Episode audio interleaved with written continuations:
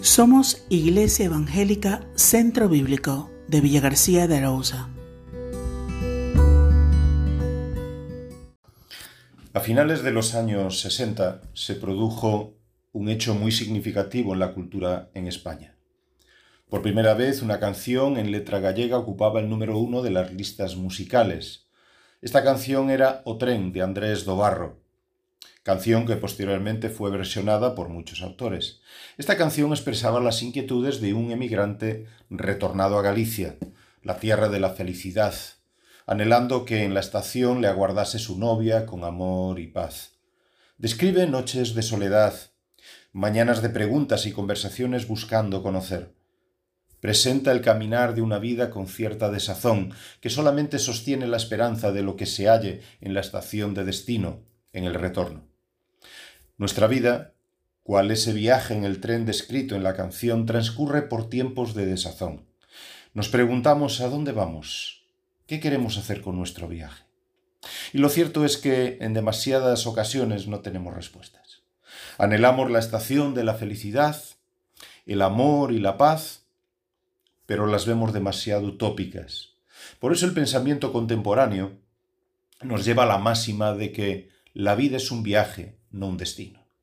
Recogiendo el adagio latino del carpe diem, aprovecha el momento porque no hay destino. La felicidad es ahora, no lo que te espera en la estación. Y en esa desazón de la vida sin destino corremos en una constante huida hacia adelante. Vivimos en una fuga constante de las noches de soledad que describía la canción de Andrés Dobarro la soledad del alma insatisfecha, que intentamos ahogarla con fiestas, con trabajo, con actividades de la hora, pero que son satisfacciones efímeras. Huir hacia adelante es el esfuerzo absurdo de perseverar en lo que no nos satisface, volver a fuentes que nos dejan sedientos. Volvemos a esas fuentes, ya sea porque así nos lo han enseñado, ya sea porque no queremos enfrentar la realidad, ya sea porque nos atemoriza el cambio de rumbo. Pero si realmente vives caminos de insatisfacción, frustración, desánimo, incertidumbre y falta de esperanza, el libro de, el libro de Proverbios nos plantea la necesidad de pararnos un momento para encontrar el destino y reencauzar nuestro camino ahora hacia Dios, que es la fuente de la vida y el gozo. Así nos presenta cuatro necesidades para encontrar ese camino hacia Dios. En primer lugar, reconocer lo insatisfactorio de vivir sin Dios. El temor de Jehová es aborrecer el mal, la soberbia y la arrogancia, el mal camino. Proverbios 8, verso 13. El primer paso para encontrar el camino hacia Dios es reconocer la realidad de que la vida sin Dios carece de sentido. ¿Qué sentido tiene una vida de esfuerzos, de sacrificios, de privaciones, de respeto, si al final solo te espera la muerte? Una vida que te lleva a ninguna parte. Es la soberbia y orgullo humanos que afanan por construir nombres y tesoros. ¿Para qué? ¿Para quién? Unos años de experiencia vital que no tienen continuidad. El tiempo de la vida es tan breve que si realmente no hay algo más, por sí sola es una absurda existencia.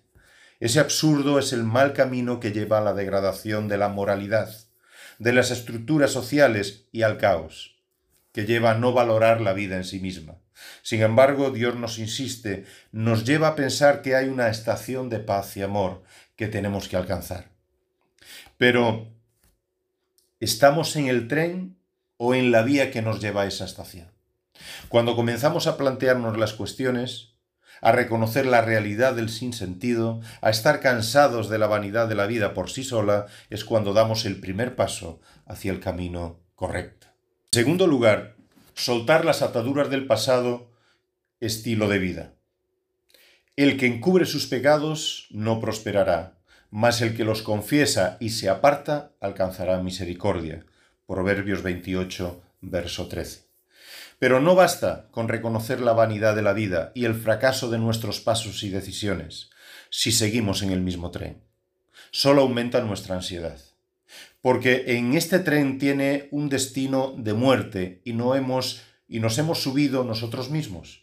Negar la realidad no nos ayuda a avanzar, dice el sabio. Encubrir nuestras responsabilidades, culpabilizando a la educación, la sociedad, la religión, a Dios mismo, no cambia el rumbo de nuestras vidas. Pasamos, por tanto, tiempo buscando culpables, y eso nos impide tomar decisiones positivas. Por eso el consejo del sabio es deja de buscar culpables, reconoce que estás en una situación de alejarte de la vida por tu propia responsabilidad. Y entonces toma la decisión de confesar y apartarte. Estos dos términos que utiliza el salvio son muy interesantes. Confesar es la traducción de un término hebreo yadad, que tiene que ver con adorar a Dios, con darle gracias por todas sus piedades. Es reconocer la bondad de Dios, lo que revela la dignidad, indignidad humana. Es ese levantar las manos del indigente, desposeído, inmerecedor, extendiendo sus manos a la gracia de Dios. Confesar es reconocer nuestra condición, nuestra incapacidad para solucionar nuestro estado y esperar la gracia de Dios. Pero confesar implica también soltar, es decir, tomar la decisión de tomar el nuevo rumbo que es necesario para la vida, el rumbo que nos lleve a Dios. Somos conscientes de que solo en Dios está el destino que reporta felicidad para el alma. Por eso hay que bajarse del tren que nos aleja de ese destino. En tercer lugar, cambiar el rumbo de la vida, tomando en consideración a Dios. Dice Proverbios 14, verso 27, el temor de Jehová es manantial de vida, para apartarse de los lazos de la muerte. Este soltar de los lazos de la conducta que nos lleva al fracaso y desazón surge de entender que el sentido, el propósito y el buen camino para la vida fluyen solamente de Dios. No hay más camino para la esperanza que el que Dios ofrece. Al concluir las enseñanzas de la ley, el Señor dice a su pueblo, mira, yo he puesto delante de ti hoy la vida y el bien, la muerte y el mal. Escoge pues la vida para que vivas tú y tu descendencia, amando a Jehová tu Dios, atendiendo a su voz y siguiéndole a él. Deuteronomio mm, capítulo 30, verso 15 y versos 19 al 20.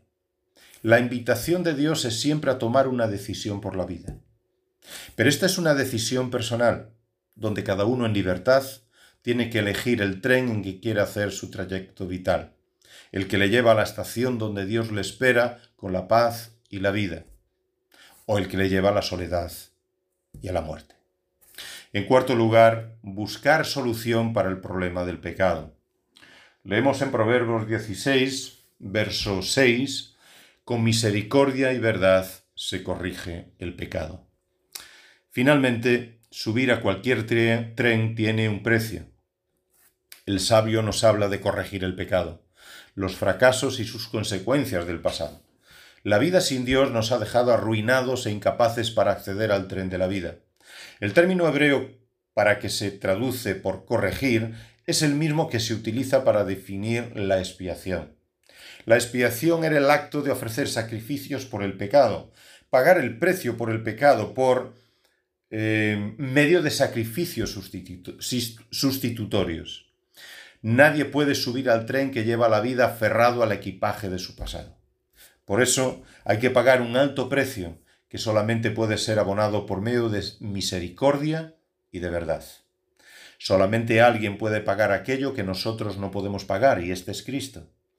Por ello la Escritura nos enseña con claridad, yo soy el camino y la verdad y la vida, y nadie viene al Padre sino por mí.